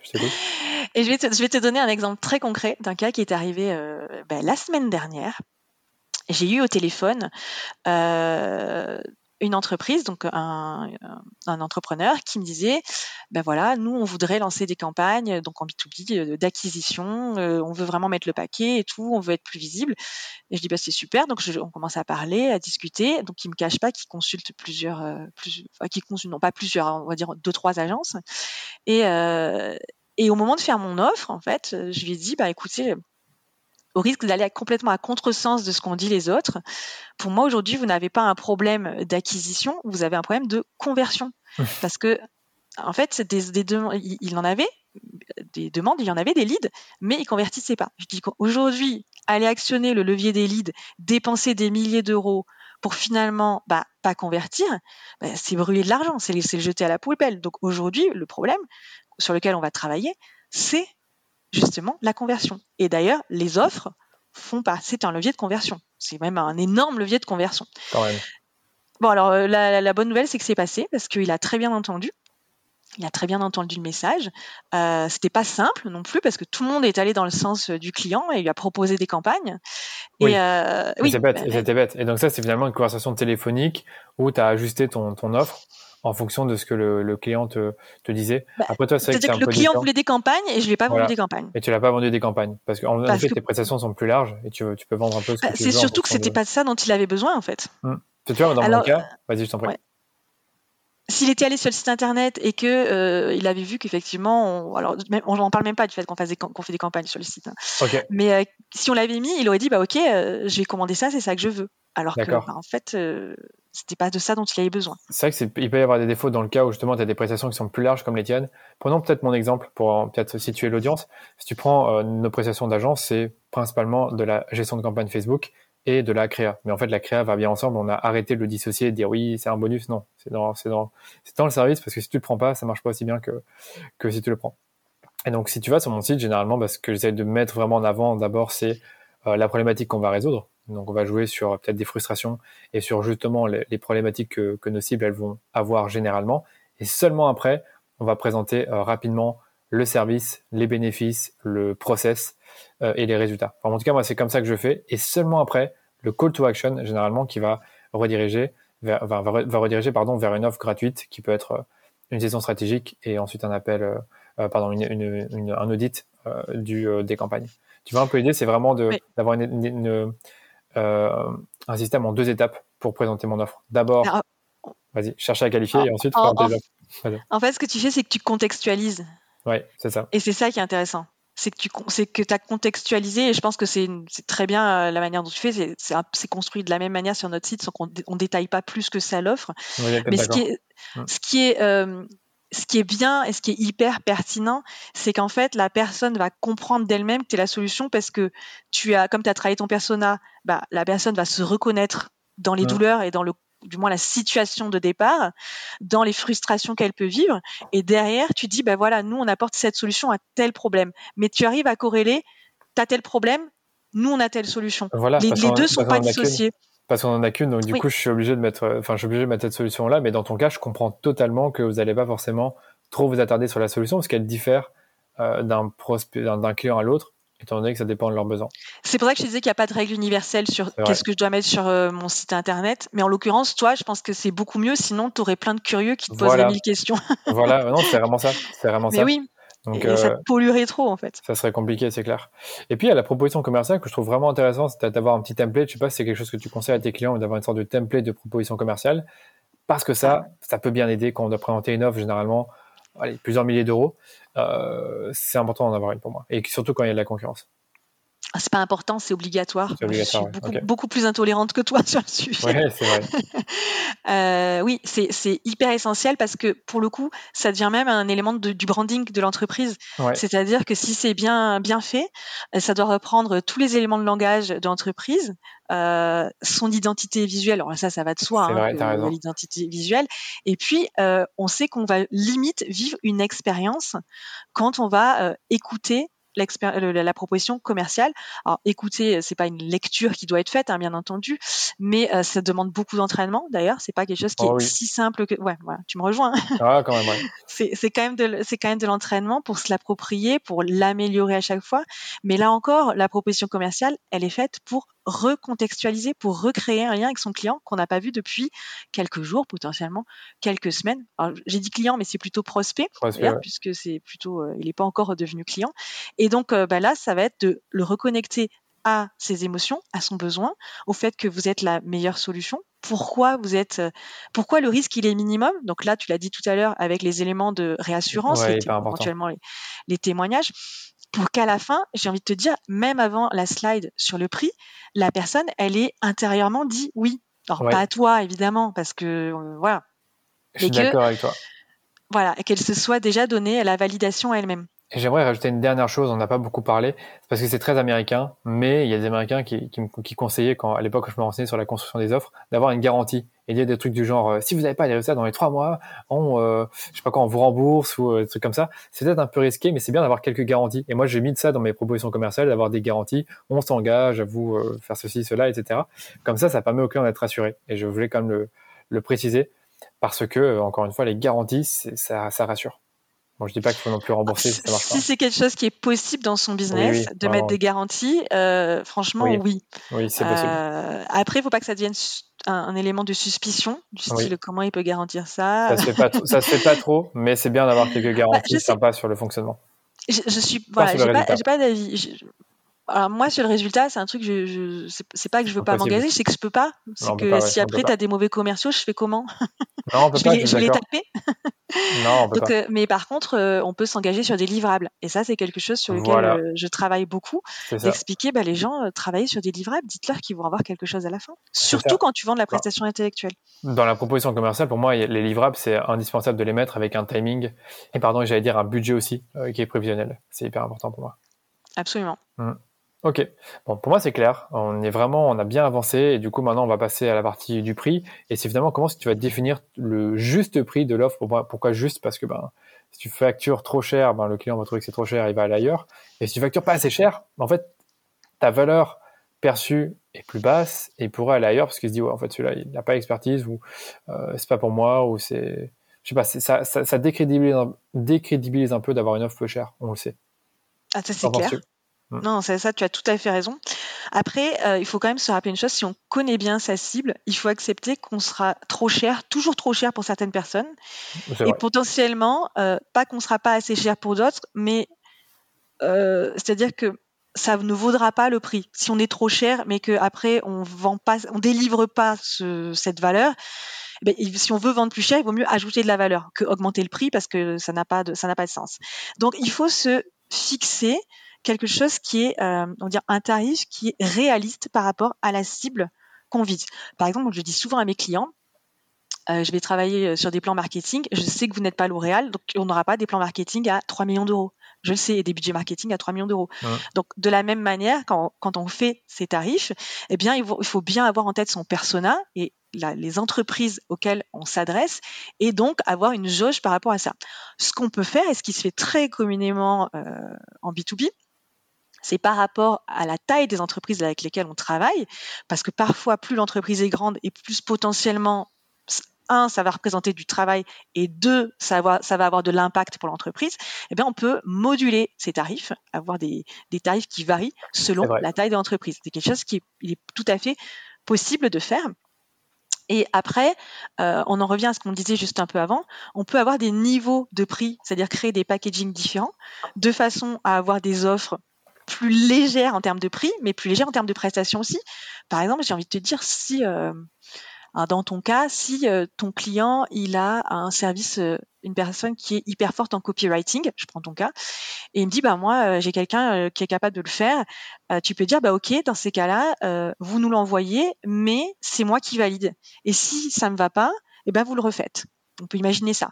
Donc, comme c'est le client qui prend à sa charge cette partie, tu peux alléger une partie de ton budget. Je suis entièrement d'accord. C'est pour ça qu'il faut avoir des offres, je comment, à tiroir, avec des tiroirs. Je sais Alors, comment on dit ça. C'est différent de la tiroir. Moi, je suis contre les offres à tiroir en B2B. Ok, d'accord. c'est plutôt des formules. Des formules, euh, pardon, ouais. Pour moi, c'est plutôt des offres, euh, à, des formules, mais ils peuvent pas dire une offre à tiroir, c'est une offre où le client te dit, bah moi je m'en fiche, on fait pas de copywriting. Oui, toi, ce C'est toi qui dis non on peut pas. D'ailleurs, tu l'as dit tout à l'heure pour la créa. La créa, ouais. Voilà. Mais tu pourrais inventer une offre où tu dis, OK, vous voulez, vous avez un service, vous voulez le faire vous-même, OK. Par contre, c'est mon équipe et moi-même qui décidons des critères de qualité. Et tant que ça n'a pas atteint nos critères de qualité, eh ben, ça passera pas. On vous validera pas la, vous êtes, vous faites de la prévalidation avant Facebook, si tu Ouais, je vois. Alors, je précise quand même qu'aujourd'hui, il y a quand même des prestations qu'on signe où on veut pas forcément la créa. Mais, euh, voilà, on essaie vraiment de mettre en avant cette offre-là en premier et la pousser le plus possible en montrant tous les bénéfices. Et si vraiment l'entreprise nous dit, OK, on sait, on sait le faire nous-mêmes, euh, on a vraiment les ressources, on dit, voilà, vous êtes sûr que vous saurez produire le contenu suffisamment euh, deux fois pour le, sur le mois et, et euh, comment dire, suivre nos recommandations, oui, oui, on est OK. Alors dans ce cas-là, il y a juste la partie media only, comme on aime l'appeler, et bah, ils prennent pas la, la partie média plus créa. Donc j'ai un peu finalement, maintenant que j'y pense, j'ai finalement des formules comme toi, sauf que c'est même, c'est même vendu différemment en termes de pricing. Tu vois, le, ça se fait un peu différemment. Je peux pas en dire beaucoup plus ici. Et j'allais dire par rapport à euh, une dernière chose, par rapport au prix, tu disais voilà, tu adaptes ton prix selon la taille de l'entreprise. En réalité, nous on le fait aussi parce que plus l'entreprise est grande, plus elle met du budget sur Facebook et donc plus notre commission, notre frais d'agence augmente. Je vais te prendre un autre exemple. Euh, après, tu peux créer des nouvelles offres parce que tu as des opportunités que tu te rends compte que ça répond à un besoin. Euh, il y a quelques mois, on, a, on s'est rendu compte que certains de, certaines entreprises avec lesquelles on travaillait avait des alternants en marketing. Ouais. Et euh, il dit mais moi euh, j'ai un alternant, est-ce que je peux pas, est-ce que, mais j'ai pas le temps de m'en occuper, mais c'est une ressource en interne. Donc on a créé une offre plutôt que de nous-mêmes faire l'opérationnel en fait, où on pilote leur, alors je sais pas jouer ce que je vais dire, mais on pilote leurs ressources. C'est-à-dire qu'on se va se substituer à leur manager. Alors, pas en termes de management, mais en termes de, au niveau fonctionnel, hein, je vais dire. Et donc, on va piloter cette ressource, lui dire ce qu'elle doit faire, euh, valider son travail. Et c'est, par contre, c'est cette personne qui exécute. donc, de cette manière-là, eh bien, au lieu de le faire exécuter par notre agence, sur des tâches, alors je vais pas dire à faible valeur ajoutée, mais qui sont moins techniques, on forme la personne et on contrôle son travail. C'est quelque chose, c'est une offre qui a été, euh, qui a été créée pour ça. Voilà, en fait, tu as beaucoup, beaucoup d'offres parce que tu as tellement, tellement des, des, clients qui peuvent être différents en termes de taille et de, euh, au niveau des ressources qu'ils ont que tu es obligé de t'adapter. Hein. Pas, Alors, on, a des offres, ce qu'on appelle des offres cœur, des, les corps, si tu veux, en anglais. Et après, euh, elles peuvent être packagées euh, différemment. Ok, d'accord. Franchement, c'est intéressant. Du coup, j'ai une dernière question. C'était justement la fameuse cartographie des offres en B2B. Donc, c'est finalement de suivre une logique d'échelle de valeur et donc d'avoir des offres qui vont progresser au fur et à mesure ben, qu'on accompagne nos clients. Et comme tu disais, tu peux, tu peux avoir des, des offres euh, cœur, mais avoir des offres aussi annexes pour accompagner les clients selon leurs besoins, qui peuvent être un peu différents de ceux que tu vois habituellement. Qu'est-ce que tu as à nous dire là-dessus? Ben, quand on pense à un client, euh, on le disait tout à l'heure, que ton offre, elle, elle, est faite pour le transformer, l'amener d'un point A à un point B, à résoudre un problème. Mais euh, une fois qu'il atteint le point B, potentiellement, tu es en mesure de, de, le faire atteindre le point C dans son parcours, dans ses besoins. Et donc, la cartographie des offres, pour nous, c'est euh, essentiel pour toujours avoir à l'esprit qu'est-ce que tu peux vendre après, mais pas vendre pour vendre bêtement. Qu'est-ce que tu peux vendre pour aider encore mieux ton client et qui, on va dire quelque chose qui fait partie de tes compétences et de ce que tu as envie de lui apporter. Parce qu'il faut, il faut distinguer ce qu'on a envie de faire, de ce qu'on sait faire. Mais dans une entreprise, eh bien, on peut se dire que euh, on prend un client à un instant T, on va l'aider à résoudre un premier problème, et puis ensuite, on va continuer de l'aider. Je vais prendre un exemple parce que c'est peut-être plus simple. Si je suis une entreprise euh, dans euh, le conseil RH, par exemple, eh bien, je peux aider les entreprises à trouver le bon talent par exemple, c'est une première mission. Je peux aider euh, l'entreprise à gérer l'onboarding, c'est-à-dire bah, la période pour que la personne elle reste et elle soit contente de l'entreprise. Et puis, je peux euh, l'aider ensuite à évoluer, à apporter des, on va dire, à former les managers, à coacher des équipes. Donc, une fois qu'on a mis le pied dans l'entreprise, qu'est-ce que je peux faire encore pour l'aider, mais qui font partie bien sûr de mon savoir-faire et de mes compétences. Et en, le, en, mettant tout ça à plat, et quand je dis cartographier, c'est que ça ressemble vraiment à une carte, euh, ça permet de, se, de, de, de, créer des opportunités de revente, parce qu'on sait qu'il y a des timings particuliers, on sait que dans le cycle de vie d'un client, il va y avoir des moments, et donc après, au bon moment, on pourra aller lui parler d'une nouvelle offre. Ouais, moi je vois trop. voilà, toi, ça s'adapte, j'imagine, potentiellement. Un tout petit peu, mais pour plus tard, parce que bah, là, on a finalement une entreprise, enfin, on a on a un service qui est très standard. On a, on va dire, deux, deux grands services, gestion de campagne et créa, même si les deux sont intégrés. Mais c'est vrai que plus tard, j'imagine très bien qu'on pourrait d'abord faire euh, des audits pour voir un peu la situation de l'entreprise sur le marché, quels sont les canaux de marketing qu'elle utilise, puis après peut-être faire une deuxième prestation qui est bah, de restructurer toute l'acquisition et de voir quels sont les canaux les plus rentables. Ensuite, de faire de l'optimisation. On pourrait également faire du tracking parce que on se rend compte que tout n'est pas bien traqué. Mais je vois l'idée finalement. Je vois l'idée qu'en fonction de là où est le client, on lui propose différentes prestations et différentes offres. Et pourquoi ça intéresse Je suis ravie que du coup, tu vois, ça, ça, t'évoque déjà ta propre cartographie.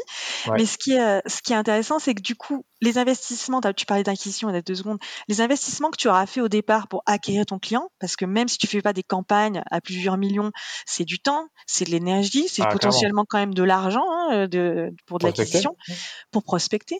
Euh, tu vas pouvoir beaucoup mieux le rentabiliser, le rentabiliser dans le temps plutôt que de vendre une fois ou de, revendre deux fois la même prestation ou d'attendre qu'il y ait une opportunité de revendre de la même prestation. Dis-toi que pour des personnes qui vendent du matériel, par exemple informatique, ils vont pas en vendre tous les jours. Une fois qu'ils ont acheté un parc informatique, ils vont pas en racheter euh, la, semaine d'après. Donc, il faut créer d'autres moments où on va pouvoir servir l'entreprise. Et c'est comme ça qu'on va créer de la fidélisation et augmenter la valeur. les Anglais appellent ça la lifetime value du client.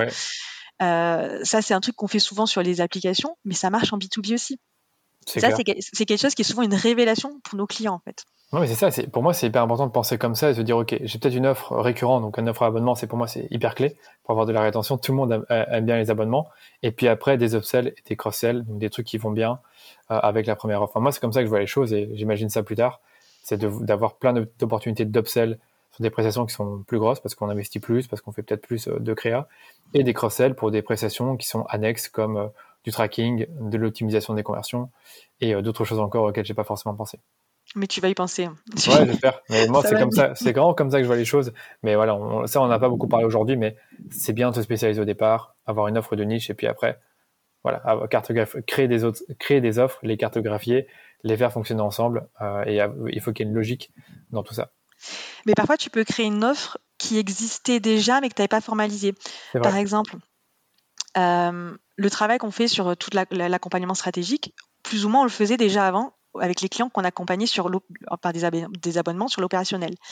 Mais on s'est rendu compte que finalement, eh bien, en fait, on n'arrivait pas à le valoriser parce que euh, comme il y avait tout à faire, si on voulait bien faire notre travail, on était obligé de le faire, mais finalement, on ne le facturait pas. Donc c'est pénible parce que tu faisais un gros travail, mais tu ne facturais pas. Donc finalement, on l'a sorti, on a créé une offre que pour ça, ce qui nous permet aujourd'hui que les clients et la, les bonnes fondations marketing, c'est du solide pour ensuite pouvoir dérouler et être dans l'opérationnel mais efficacement. Mais écoute, je pense à faire la même chose avec mes audits. J'ai vraiment envie de les rendre. Euh, enfin, j'ai envie de vraiment. Voilà, ils sont gratuits. Je vais être tout à fait honnête avec ceux qui écoutent euh, quand on a vraiment une opportunité de travailler ensemble. Mais je pense doucement à faire des audits payants, euh, plus complets peut-être, plus détaillés, et bah, utiliser ça comme point d'entrée avant de travailler ensemble. Bref, euh, je m'arrête là. Super idée. Euh, en tout cas, c'était une conversation super intéressante sur les offres B2B, ben, parce que déjà, ben, je n'ai pas juste posé des questions, j'ai aussi pu rebondir. Je pense que ça avait des très bonnes idées et ça m'a donné aussi des idées pour mon business, surtout à la fin avec la, cartographie. C'est des trucs auxquels il faut penser. Pas forcément pour maintenant, mais peut-être pour plus tard. Et je trouve vraiment que s'il faut retenir quelque chose, c'est qu'il ben, faut, faut, avoir une bonne offre pour convertir, mais surtout avoir tout un écosystème derrière quand on a converti une première fois pour continuer à accompagner nos clients sur le long terme si vraiment on souhaite euh, bah, les aider à, se développer. Merci d'avoir écouté cet épisode en entier. Si vous avez aimé l'épisode et le format, vous savez ce qu'il vous reste à faire. Parlez-en autour de vous, partagez-le sur les médias sociaux en me taguant ou encore mieux, laissez-nous une note 5 étoiles sur Apple Podcast ou sur Spotify. Ça vous prend à peine 2 minutes et nous, ça nous permet de faire grandir notre communauté, même en été, de manière 100% organique. Allez, je vous dis à très bientôt pour un nouvel épisode du Rendez-vous Marketing.